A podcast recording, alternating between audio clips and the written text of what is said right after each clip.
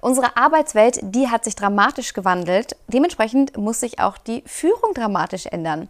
Und neben mir sitzt eine Frau, die spricht von der Führung 4.0 und von den neuen Arbeitswelten, über die wir jetzt sprechen wollen. Bitte begrüßen Sie Marion Maasholder. Hallo Marion. Hallo Alissa. Marion, inwiefern hat sich denn tatsächlich die Arbeitswelt geändert, dass wir jetzt auch von der neuen Arbeitswelt sprechen? Ja, wir sind mittendrin im demografischen Wandel. Wir haben schon den Fachkräftemangel und das wird sich bis zum Jahr 2030 noch dramatisch ändern. Wir werden zig Millionen an Arbeitskräften verlieren und das Nachsehen haben dann natürlich die Unternehmen, denen einfach die Arbeitskräfte dann auch fehlen.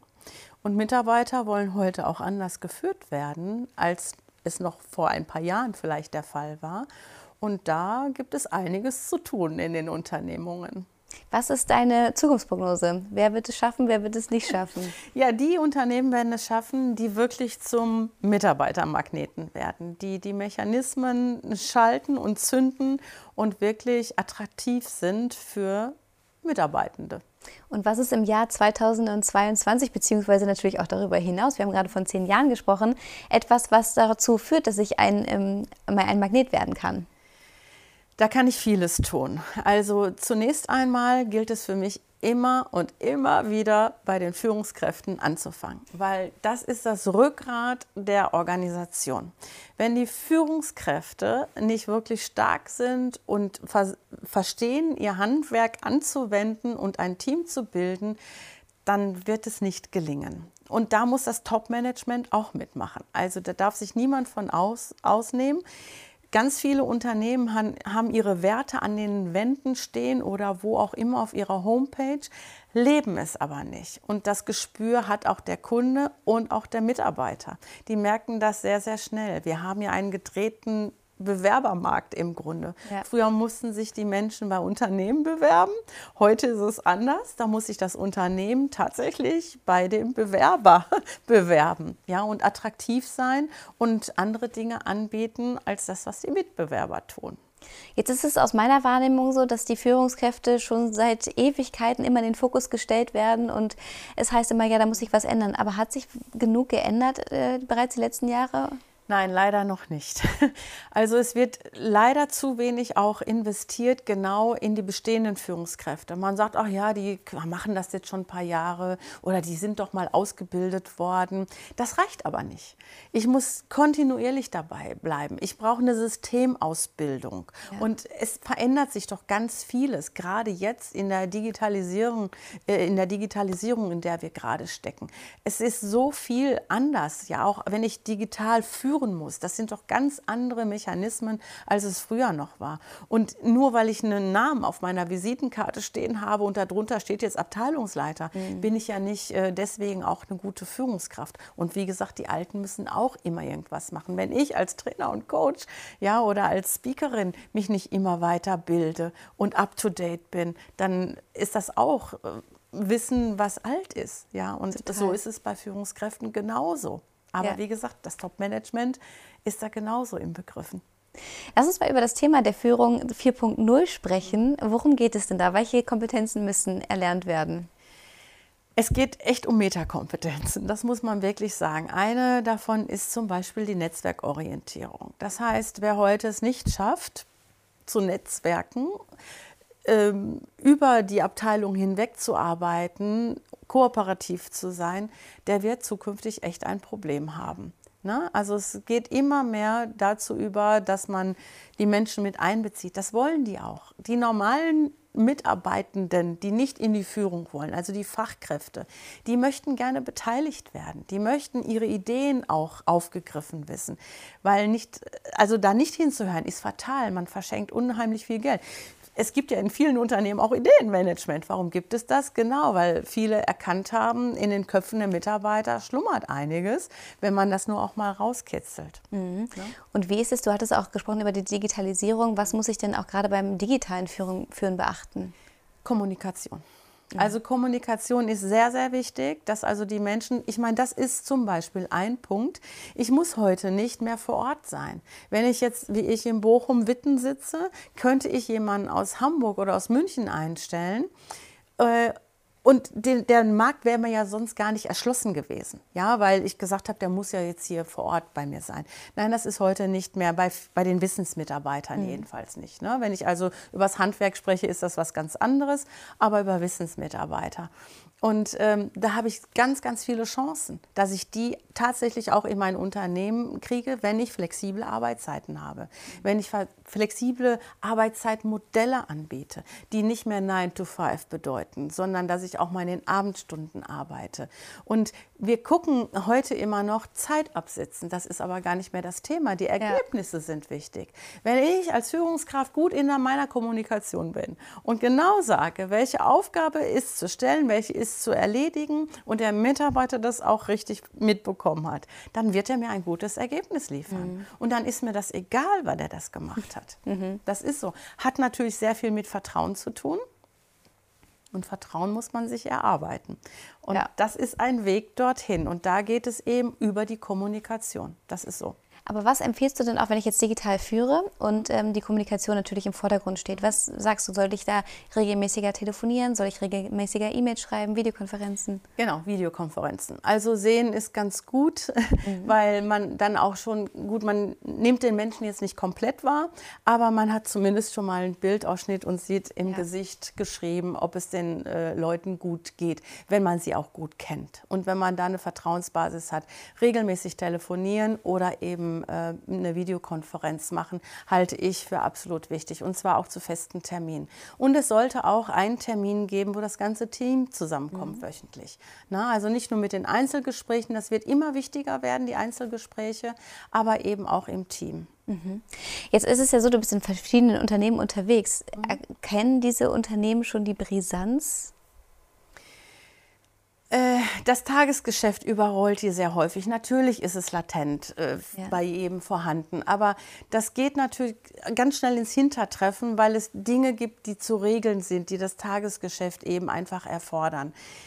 Ich weise nur immer wieder darauf hin und sage, stellt euch wirklich attraktiv auf und werdet zum Mitarbeitermagneten, dass sie gerne zu euch kommen, denn sonst habt ihr irgendwann ein Problem. Jeder Vierte ist inzwischen wechselbereit, nicht nur willig, so, sondern wechselbereit. Und wenn diese Welle kommt, also es ist schon angeschoben, wenn man mal die ganzen Stellenausschreibungen sich in den Portalen anguckt, das ist Wahnsinn. Mhm. Und das hat nicht nur der demografische Wandel, sondern weil die Menschen auch tatsächlich abwandern. Also äh, man sollte sehen, dass man die Mitarbeiter lange im Unternehmen bindet. Warum? Was sind die Konsequenzen einer hohen Fluktuation? Wahnsinnige Kosten. Also alleine, wenn ich über Führungskräfte spreche oder grundsätzlich kann man sagen, wenn ein Mitarbeiter das Unternehmen verlässt, 100 bis 150 Prozent eines Jahresgehaltes kostet es ein Unternehmen. Ist ja klar. Wenn sich jemand entschieden hat zu kündigen, wird er nicht mehr die 100 Prozent. Es gibt Ausnahmen, aber mhm. machen wir uns nichts vor, der wird nicht mehr die volle Leistung bringen. Der neue muss eingearbeitet werden. Das dauert auch ein halbes Jahr in der Regel, mhm. bis jemand die Prozesse kennt, bis jemand das Unternehmen kennengelernt hat und alleine läuft. So, die Unsicherheit bei den Mitarbeitern, warum gehen so viele Menschen ja. beispielsweise? Äh, und natürlich die ganzen Rahmenkosten, die dabei sind. Vielleicht trennt man sich ja auch mal von einem Mitarbeiter unfreiwillig. Mhm. Dann kommen noch Kosten für den Rechtsanwalt dazu, dann kommen die Stellenausschreibungskosten dazu, die ganzen Menschen, die in den Bewerbungsprozessen, ähm, wo zeitlich gebunden sind, das kostet alles Geld. Und da ist man schnell mal bei 100.000, 150.000 Euro bei einer Führungskraft. Und über die reden wir ja, ja. jetzt auch. Und was die anrichtet, die Kosten, die dann auch dran sind, wenn schlecht geführt wird, das ist ja noch ungleich mehr. Also wenn man diese Rechnung mal aufmacht, und da muss man kein Mathematiker für sein, ja. dann wird einem sehr schnell klar, welches Geld ich da verbrennen kann oder was zu Lasten meines Gewinns geht. Ja, und der Reputationsschaden mal ganz außen vor. Also da sollte man sich wirklich unter Gedanken machen als Unternehmen, ja. äh, ob man sich diese Kosten nicht sparen kann. Du hast einen Podcast, nämlich Top Leader führen anders. Ja. Erzähl mal ein bisschen mehr über deinen Podcast. Ja, der ist ganz neu gestartet. Zum 1.7. Und ähm, da habe ich regelmäßig natürlich Content für meine Kunden, wo ich immer mal Themenstellungen, die genau in diese Richtung gehen, New Work, mhm. ja, neue Arbeitswelten, habe aber auch immer sehr interessante Gesprächspartner eingeladen, mit denen ich ein Interview führe. Also es lohnt sich da auf jeden Fall mal an, einzuschalten, reinzuhören und mal zu hören, was kommt denn da so in Zukunft auf uns zu und was können wir vielleicht besser machen, dass die Mitarbeiter sich wohlfühlen und lange in dem Unternehmen bleiben. Was würdest du denn sagen, ist eigentlich immer so der, der erste Trick, den man machen kann? Sind es die Obstkörbe oder? ja, der Obstkorb ähm, darf gerne bleiben und das Wasser, aber das ist natürlich nicht mehr das Allheilmittel. Im Grunde ist es das, was ich gerade gesagt habe. Junge Menschen, die wünschen sich, ähm, ortsunabhängig zu arbeiten. Die möchten flexible Arbeitszeiten haben. Gesundheitsprävention ist ein großes Thema. Und da gibt es ja auch ganz viele, die schon äh, im betrieblichen Gesundheitsmanagement was machen. Wobei ich nie sage, die Unternehmung ist nur dafür mhm. zuständig. Der Mitarbeiter muss auch immer an seiner Gesundheit arbeiten und immer selber auch auf sich schauen. Aber wenn die Unternehmen das anbieten, ist das schon mal also ein sehr, sehr guter Schritt in die richtige Richtung. Es gibt viele Unternehmen, die haben gar keine festen Büros mehr. Mhm. Ja, da gibt es Workspaces, wo man sich zusammensetzen kann, auch bereichsübergreifend, wenn man mal in Projekten zum Beispiel zusammenarbeitet. Sehr viel Freiheit, sehr viel Freiheit wird gewünscht, genau.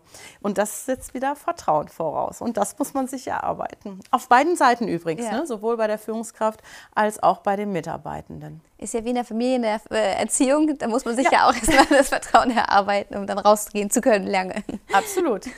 ähm, wie sieht es denn aus? Jetzt hast du ja gerade gesagt, du hast deinen Podcast. Erstmal herzlichen Glückwunsch dazu. Dankeschön. Wenn ich da ähm, noch mehr lernen möchte, gibt es noch etwas, was du auch noch weiter darüber hinaus im Angebot hast? Ja, ich habe tatsächlich ein ganz tolles Angebot, gerade für kleine und mittelständische Unternehmen ähm, die sich häufig entweder gar keinen Trainer leisten können, der vor Ort äh, arbeitet, weil sie gar nicht so viele Führungskräfte haben, die ausgebildet werden oder ähm, weil es finanziell gar nicht möglich ist. Und äh, da habe ich wirklich ein ganz tolles Tool in der Kooperation mit einem äh, Partnerunternehmen. Die haben ein zertifiziertes, förderungsfähiges ähm, Seminarreihe über zwölf Monate, wo die Führungskräfte ausgebildet werden, komplett online. Sowohl die bestehenden Führungskräfte auch als auch die, die in diese Führungsrolle reinrutschen möchten. Mhm. Und ähm, das kann je nach Unternehmen, da muss man genau schauen, bis zu 100 Prozent gefördert werden. Das heißt, das ist für die Unternehmen wirklich eine Nullsumme. Was muss ich dafür machen? Sich mit mir in Verbindung setzen, dann schaue ich, wie die Rahmenbedingungen sind, wie förderfähig das wirklich ist. Und ähm, ja, viele kleine und mittelständische Unternehmen haben da sehr, sehr gute Karten, dass sie zum Nulltarif wirklich ihre Führungskräfte ausgebildet bekommen. Ach, und das über ein Zwölf-Monats-Programm. Everything drin, unter anderem natürlich auch die Calls monatlich wo die Führungskräfte, also die, die es werden wollen, in Ausbildung sind, das ist eine Führungsausbildung, ihre Fragen stellen können. Die kriegen Aufgaben, also Transfer ist damit bei. Das ist ein ganz, ganz tolles Instrument. Ach, Marion, klasse. Also da kann man sich nicht nur einmal in deinem Podcast von dir inspirieren lassen, sondern auch wirklich da ja. das Angebot an viele Führungskräfte. Vielen lieben Dank, äh, dass du dich so einsetzt und dass du vor allem aufzeigst, Mensch, hier muss was getan werden, wenn wir als Standort Deutschland mit unseren Unternehmen noch bestehen wollen. Vielen lieben Dank für das Interview. Ich danke dir.